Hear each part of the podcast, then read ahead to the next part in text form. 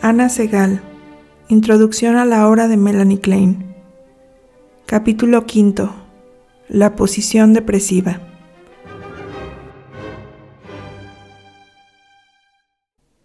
Al describir la posición esquizoparanoide, traté de mostrar cómo el manejo exitoso de las ansiedades de los primeros meses del desarrollo lleva al bebé a organizar gradualmente su universo. A medida que los procesos de decisión, proyección e introyección le ayudan a ordenar sus percepciones y emociones y a separar lo bueno de lo malo, el bebé se encuentra ante dos objetos, un objeto ideal y un objeto malo. Ama al objeto ideal, trata de adueñarse de él, de conservarlo e identificarse con él. En el objeto malo ha proyectado sus impulsos agresivos y lo siente como una amenaza para sí mismo y para su objeto ideal. Si el desarrollo se efectúa en condiciones favorables, el bebé siente cada vez más que su objeto ideal y sus propios impulsos divinidales son más fuertes que el objeto malo y sus propios impulsos malos se puede identificar cada vez más con su objeto ideal y gracias a esta identificación y también al crecimiento y desarrollo fisiológico de su yo, siente que éste se va fortificando y capacitando para defenderse a sí mismo y al objeto ideal. Cuando el bebé siente que su yo es fuerte y a la vez firme poseedor de un objeto ideal fuerte, sus propios impulsos malos le asustan menos y se ve entonces menos impelido a proyectarlos afuera. Al disminuir la proyección de los impulsos malos, disminuye también el poder atribuirlo al objeto malo, mientras que el yo se fortifica, pues la proyección lo empobrece menos. El bebé tolera mejor el instinto de muerte dentro de sí y decrecen sus temores paranoides, disminuyen la escisión y la proyección y gradualmente puede predominar el impulso a la introyección del yo y del objeto. Desde el principio hay tanto una tendencia hacia la integración como hacia la escisión, y a lo largo del desarrollo, incluso en los primeros meses, el bebé pasa por momentos de integración más o menos completa. Pero cuando los procesos integradores se hacen más estables y continuos, surge una nueva fase de desarrollo, la posición depresiva. Melanie Klein definió la posición depresiva como la fase del desarrollo en que el bebé reconoce un objeto total y se relaciona con dicho objeto. Este es un momento crucial del desarrollo infantil, que el ego advierte claramente. Todos los que rodean al bebé perciben en él un cambio y lo consideran un progreso enorme. Advierten y comentan que ahora el bebé reconoce a su madre. Como sabemos, enseguida comienza a reconocer también a otras personas de su ambiente generalmente primero al padre. Cuando el bebé reconoce a su madre, esto significa que ya la percibe como objeto total. Cuando decimos que el bebé reconoce a la madre como objeto total, contrastamos esto tanto con relaciones de objeto parcial como con relaciones de objeto disociado, o sea que cada vez más el bebé se relaciona no solo con el pecho, manos, rostro, ojos de la madre como objetos diferenciados, sino con la madre como persona total, que puede ser a veces buena y a veces mala, que puede estar presente o ausente, y a la que puede amar y odiar al mismo tiempo. Comienza a percatarse de que sus experiencias buenas y malas no proceden de un pecho o madre buena y de un pecho o madre mala, sino de la misma madre, que es a la vez fuente de lo bueno y de lo malo. Este reconocimiento de la madre como persona total tiene muchas consecuencias y abre un mundo de experiencias nuevas.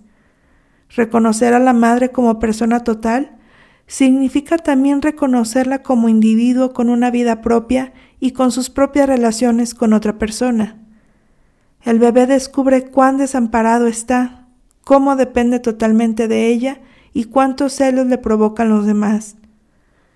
Este cambio en la percepción del objeto se acompaña de un cambio fundamental en el yo, pues a medida que la madre se convierte en objeto total, el yo del bebé se convierte en un yo total, escindiéndose cada vez menos en sus componentes buenos y malos. La integración del yo y del objeto prosiguen simultáneamente.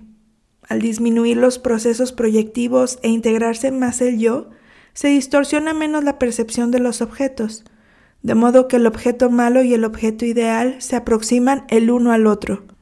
Al mismo tiempo, la introyección de un objeto cada vez más total estimula la integración del yo. Estos cambios psicológicos estimulan la maduración fisiológica del yo, que a su vez los estimula a ellos. La maduración del sistema nervioso central permite la mejor organización de las percepciones provenientes de diferentes áreas fisiológicas y el desarrollo y organización de la memoria. Al percibir a la madre como objeto total, el bebé puede recordarla, o sea, recordar gratificaciones anteriores en momentos en que la madre parece frustrarlo, y anteriores experiencias de frustración mientras ella lo está gratificando.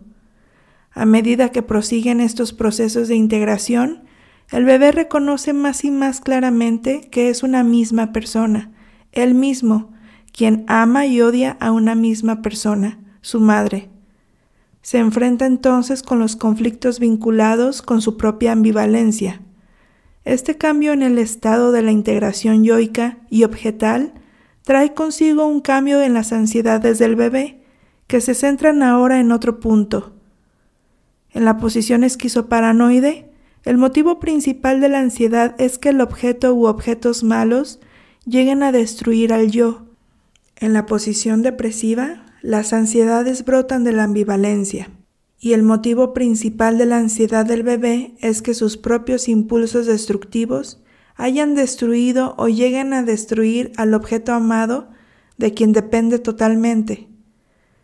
En la posición depresiva se intensifican los procesos de introyección.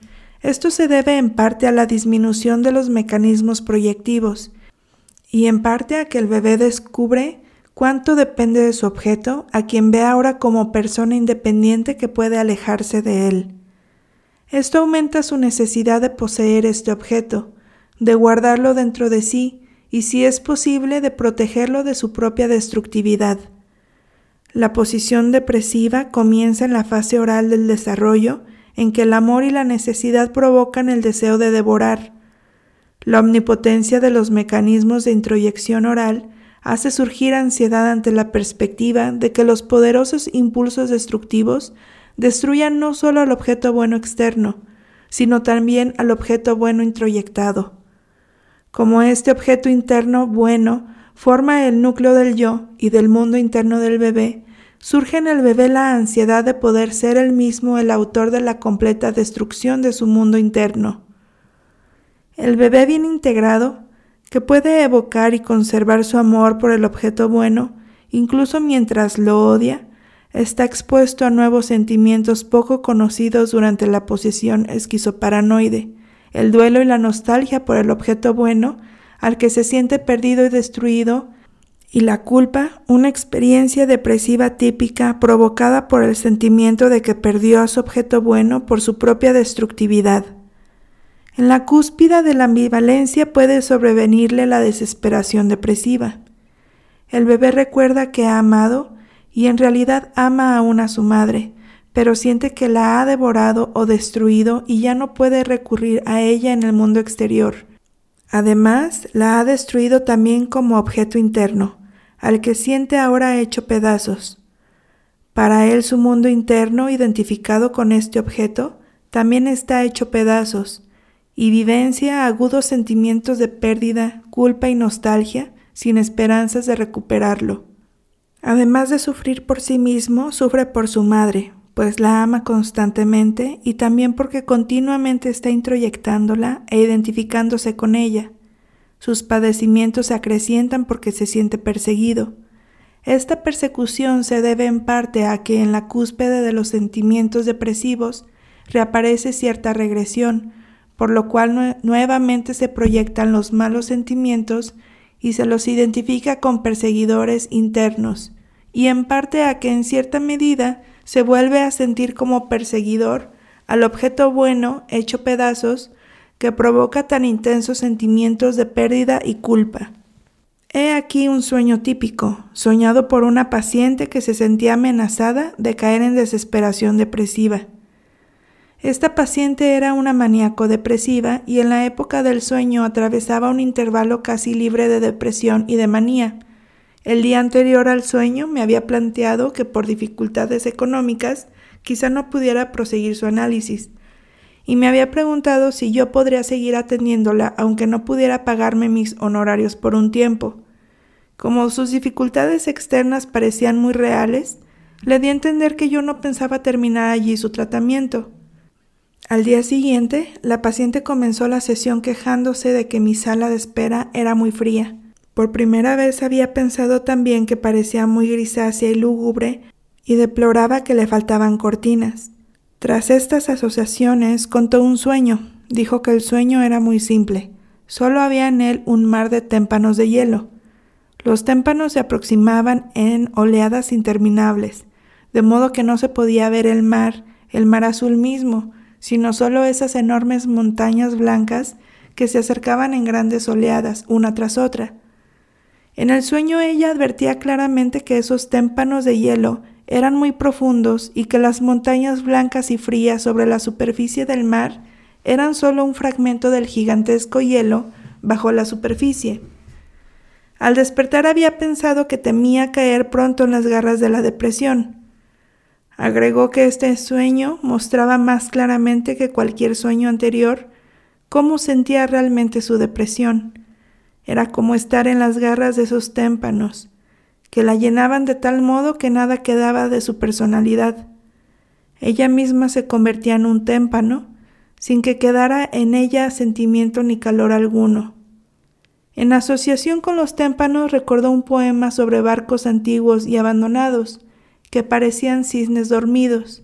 Los témpanos le recordaban también el cabello blanco y ondulado de una antigua amiga suya, la señora A. Esta mujer había sido siempre buena con ella, ayudándole siempre, y ella no había correspondido a sus atenciones, lo que le causaba mucha culpa y aflicción. Después de estas asociaciones, le interpreté que la sala de espera fría representaba lo mismo que los témpanos fríos del sueño.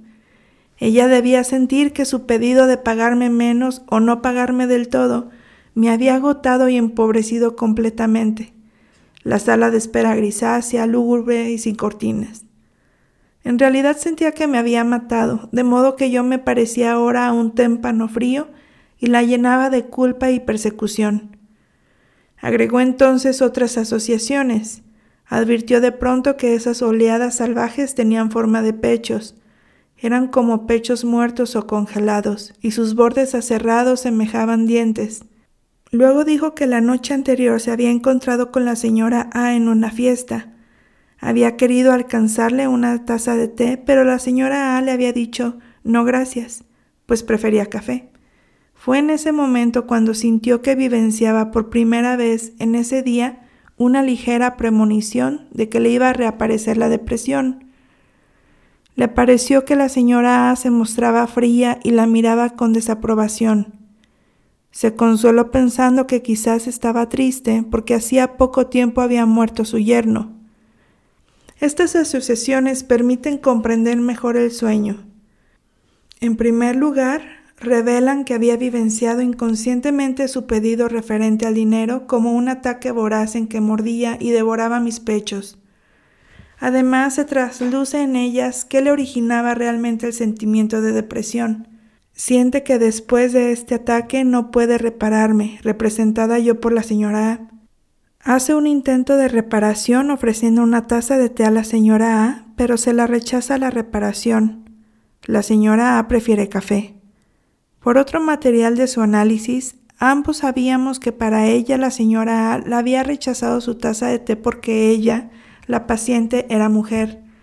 La señora A quería una taza de café de su yerno, representante del hermano de la paciente. La paciente siente que al no ser un hombre no puede reparar el pecho. En ese momento desaparece su deseo de reparar y hasta su aflicción, y la señora A se convierte en perseguidora, se muestra fría y la desaprueba. En el sueño este elemento de persecución está representado por los témpanos pechos dentados. Siente que así como ella nació y mordió el pecho, ahora un pecho vacío, frío, muerto y que la muerde, la está llenando completamente y destruyendo su propio yo, representado en el sueño por el mar azul no visible. La experiencia de depresión moviliza en el bebé el deseo de reparar a su objeto u objetos destruidos anhela compensar los daños que les ocasionó en sus fantasías omnipotentes, restaurar y recuperar sus objetos de amor perdidos y devolverles la vida y la integridad. Como cree que la destrucción de su objeto se debe a sus propios ataques destructivos, cree también que su propio amor y cuidados podrían deshacer los efectos de su agresión. El conflicto depresivo es una lucha constante entre la destructividad del bebé y sus impulsos amorosos y reparatorios. El fracaso en la reparación conduce a la desesperación, el éxito a renovadas esperanzas. Más adelante analizaré algo más sobre las condiciones necesarias para la reparación. Baste decir aquí que el bebé resuelve gradualmente las ansiedades depresivas y recupera externa e internamente sus objetos buenos, a reparar a sus objetos externos e internos en la realidad y en sus fantasías omnipotentes. La posición depresiva marca un progreso crucial en el desarrollo y durante su elaboración el bebé cambia radicalmente su concepción de la realidad. Al integrarse más su yo, al disminuir sus procesos de proyección y al empezar a percibir su dependencia de un objeto externo y la ambivalencia de sus propios instintos infines, el bebé descubre su propia realidad psíquica, advierte su propia existencia y la de sus objetos como seres distintos y separados de él, advierte sus propios impulsos y fantasías y comienza a distinguir entre fantasía y realidad externa. El desarrollo del sentido de la realidad psíquica está inseparablemente ligado al creciente sentido de la realidad externa, y el bebé comienza a diferenciar ambas realidades. La prueba de realidad existe desde el nacimiento. El bebé prueba el gusto de sus experiencias y las clasifica en buenas y malas. Pero en la posición depresiva esta prueba de realidad se afirma más, se hace más significativa y se vincula más estrechamente con la realidad psíquica.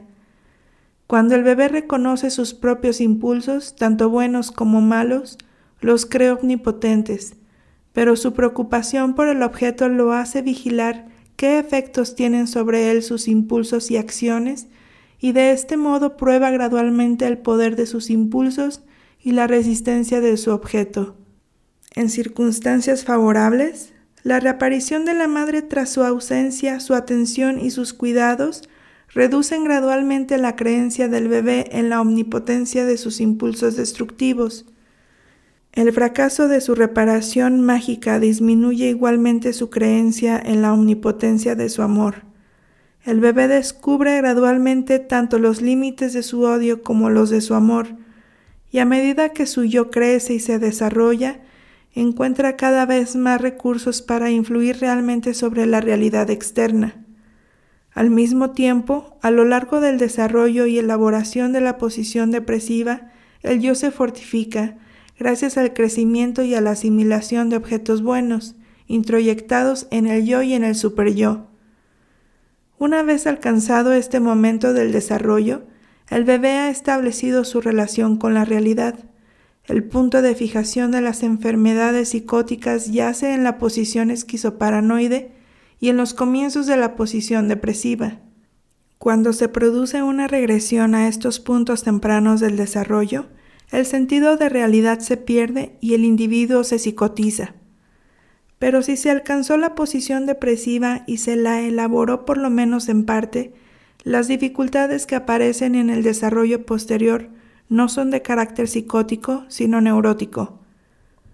Con la progresiva elaboración de la posición depresiva, cambia totalmente la relación con los objetos. El bebé adquiere la capacidad de amar y respetar a las personas como seres separados, diferenciados.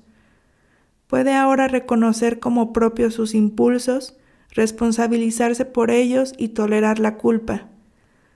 La capacidad recién adquirida de sentir preocupación por sus objetos lo estimula a aprender gradualmente a controlar sus impulsos. Cambia el carácter del superyo. Los objetos ideales y persecutorios introyectados durante la posición esquizoparanoide forman las primeras raíces del superyo. El objeto persecutorio es vivenciado como autor de castigos crueles y retaliatorios. El objeto ideal con quien el yo anhela identificarse se advierte en la parte del superyo correspondiente al ideal del yo, que también resulta persecutorio por sus elevadas exigencias de perfección.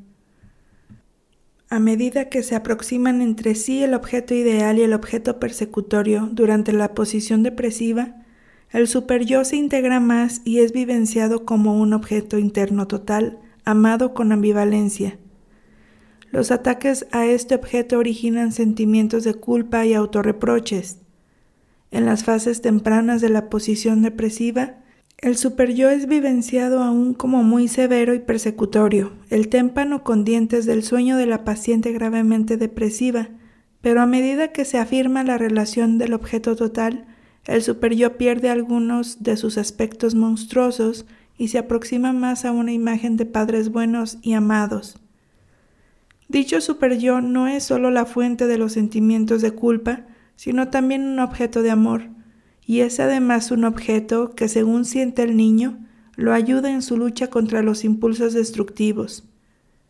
El dolor del duelo vivenciado durante la posición depresiva y los impulsos reparatorios que se desarrollan para restaurar los objetos internos y externos amados constituyen las bases de la creatividad y la sublimación, estas actividades reparatorias se dirigen tanto al objeto como al yo. Se realizan en parte por preocupación y culpa por el objeto, con el deseo de restaurarlo, preservarlo y darle vida eterna, y en parte en interés de la autoconservación, orientada ahora con mayor realismo. El anhelo de recrear sus objetos perdidos impulsa al bebé a juntar lo que ha hecho pedazos, a reconstruir lo destruido a recrear y a crear. Al mismo tiempo, su deseo de proteger a sus objetos lo lleva a sublimar los impulsos que siente destructivos. De este modo, la preocupación por el objeto cambia los fines instintivos y produce una inhibición de los impulsos instintivos. Además, a medida que el yo se organiza más y las proyecciones se debilitan, la represión reemplaza a la decisión los mecanismos psicóticos gradualmente ceden su lugar a mecanismos neuróticos, inhibición, represión y desplazamiento. En este punto se puede ver la génesis de la formación de símbolos. Para proteger al objeto, el bebé inhibe en parte sus instintos y en parte los desplaza sobre sustitutos. Aquí comienza la formación de símbolos. Los procesos de sublimación y de formación de símbolos están estrechamente vinculados con conflictos y ansiedades de la posición depresiva y son una consecuencia de estos. Una de las mayores contribuciones de Freud a la psicología fue su descubrimiento de que la sublimación es el resultado de una renuncia exitosa a un fin instintivo. Quisiera sugerir aquí que solo a través de un proceso de duelo puede producirse una renuncia exitosa. La renuncia a un fin instintivo o a un objeto es una repetición y al mismo tiempo una revivencia de la renuncia al pecho.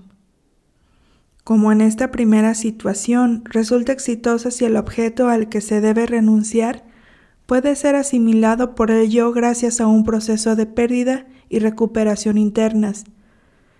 Yo sugiero que un objeto asimilado de este modo se convierte en un símbolo dentro del yo todos los aspectos del objeto, todas las situaciones a las que se debe renunciar durante el proceso de crecimiento dan lugar a la formación de símbolos.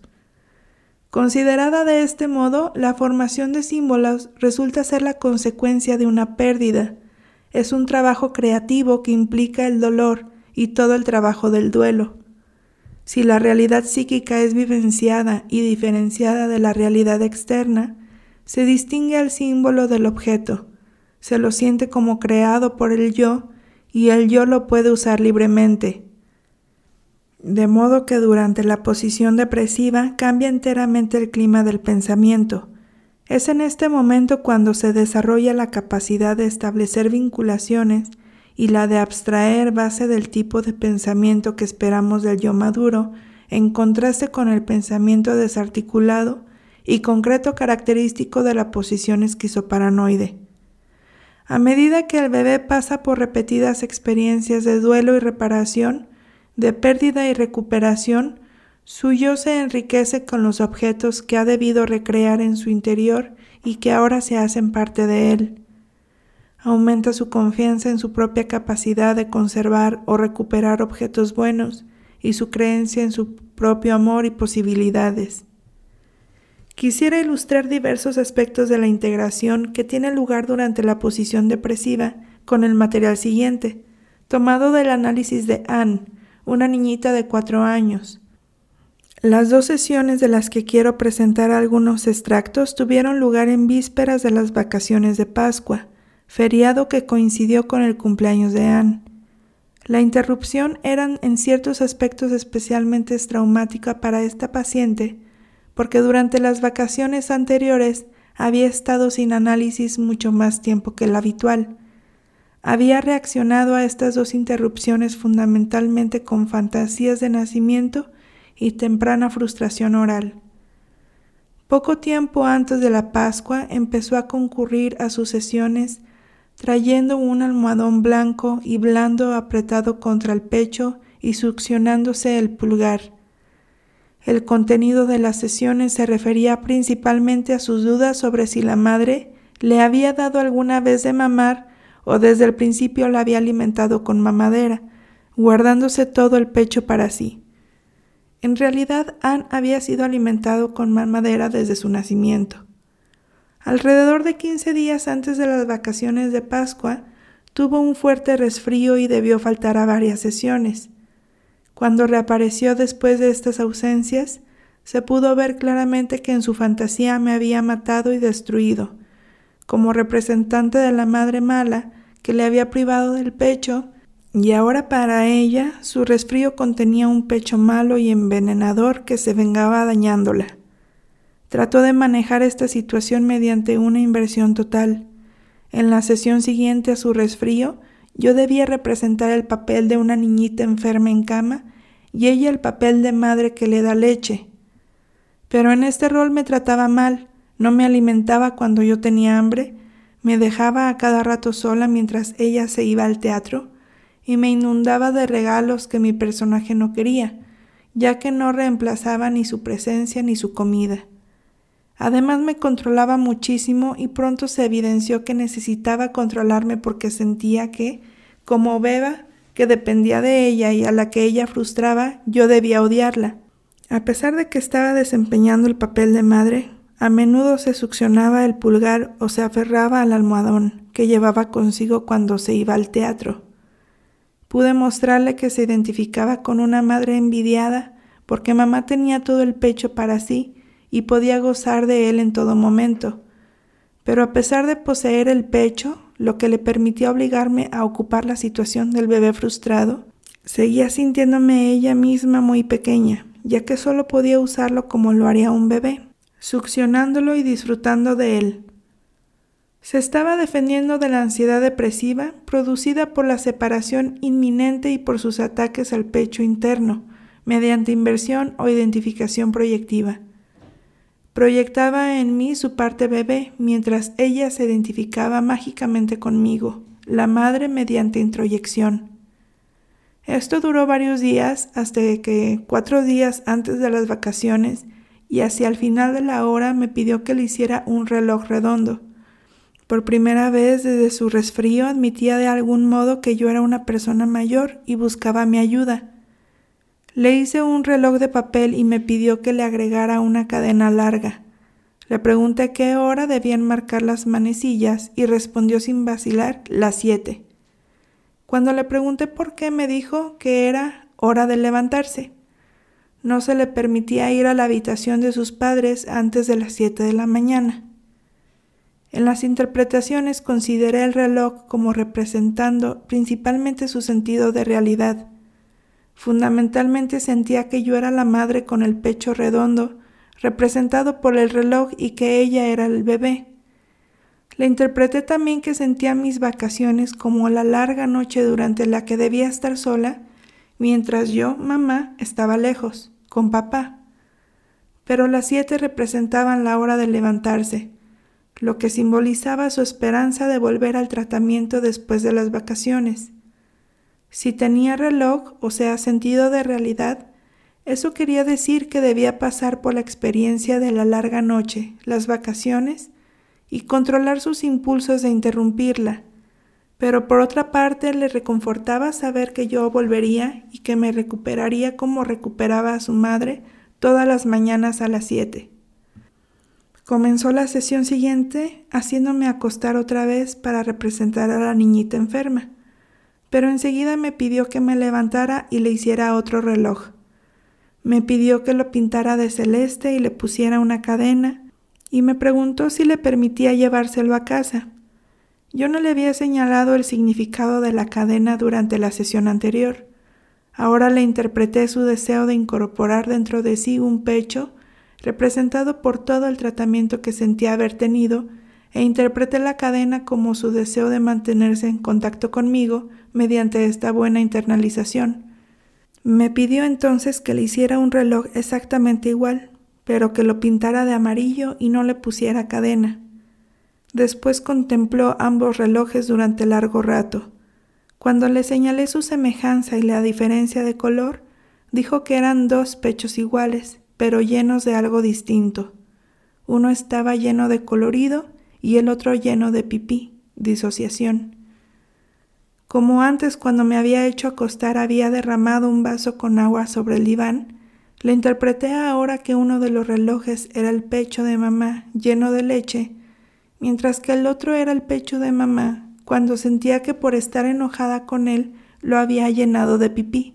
Le dije también que no quería que le pusiera cadena al amarillo porque no quería incorporar el pecho malo lleno de pipí. Entonces, con una sonrisa pícara, sacó del bolsillo el reloj que yo le había hecho el día anterior y me mostró que lo había agujerado con una tijera. De modo que ahora había tres pechos, uno bueno lleno de leche, uno malo lleno de pipí y uno intermedio que había sido bueno al día anterior, pero según me mostraba, ella misma lo había cortado, o sea, arruinado.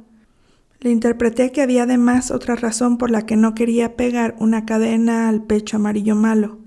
No quería ver el vínculo entre lo que ella misma hacía cuando estaba enojada, cuando mordía y orinaba con furia, y el pecho que se convertía en pecho malo. Tomó entonces los relojes amarillo y azul, lo juntó mediante la cadena, los colgó de los tiradores de los dos cajoncitos superiores de la cómoda y los contempló con gran satisfacción. Le interpreté que había integrado los pechos bueno y malo al descubrir su propia ambivalencia. En ese momento se interesó por el último cajón de la cómoda. Probó una llave en la cerradura y dijo No pudo usar este, ¿no? Le interpreté que ahora los cajones superiores representaban los pechos de mamá y el inferior su órgano genital. Sentía que ella no podía tener este último porque pertenecía a papá y solo su llave, pene, encajaba en él. Le dije que veía en mí no solo un pecho, bueno o malo, sino una persona con un cuerpo entero y una relación genital con papá, a la que ella no tenía acceso. Lo notable de este material es la estrecha vinculación entre los diversos aspectos de la integración y el progreso en el sentido de realidad que acompaña a dicha integración. Cuando le interpreté la identificación proyectiva, pudo recuperar su parte de beba frustrada. Al ponerse en el lugar de la beba, revivió la disociación del pecho, los relojes azul y amarillo. Mi interpretación de la disociación le hizo tomar conciencia de su propia agresión y pudo integrar el pecho, los tres relojes conectados por la cadena. Inmediatamente después de la integración de los pechos bueno y malo, la relación de objeto parcial se convirtió en relación de objeto total, no solo en función del contraste entre objeto bueno y malo, sino también en función del contraste entre objeto parcial y total, preparando el terreno para el complejo de Edipo. Junto con esto y también a causa de esto, Anne tomó conciencia de su propia ambivalencia y de sus fantasías omnipotentes.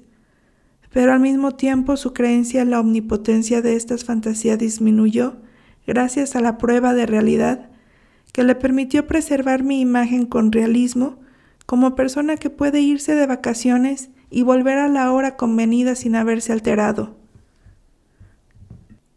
La posición depresiva nunca se elabora completamente. Siempre tenemos ansiedades relacionadas con la ambivalencia y la culpa y situaciones de pérdida que reavivan experiencias depresivas. Los objetos externos buenos de la vida adulta siempre simbolizan y contienen aspectos del primer objeto bueno, interno y externo, de modo que cualquier pérdida de la vida posterior reaviva la ansiedad de perder el objeto interno bueno y con ella todas las ansiedades sentidas originalmente durante la posición depresiva. Si durante la posición depresiva el bebé ha podido establecer un objeto interno bueno suficientemente afianzado, las situaciones anteriores de ansiedad depresiva no le conducirán a la enfermedad, sino a una elaboración fructífera, cuyas consecuencias son mayor enriquecimiento y creatividad. Cuando la posición depresiva no se ha elaborado lo suficientemente, la creatividad del yo y en su capacidad de recuperar interna y externamente objetos buenos, el desarrollo posterior es mucho menos favorable. El yo se siente acosado por la ansiedad constante de perder totalmente las situaciones internas buenas. Está empobrecido y debilitado. Su relación con la realidad es frágil y hay un perpetuo temor y a veces una verdadera amenaza de hacer una regresión a la psicosis.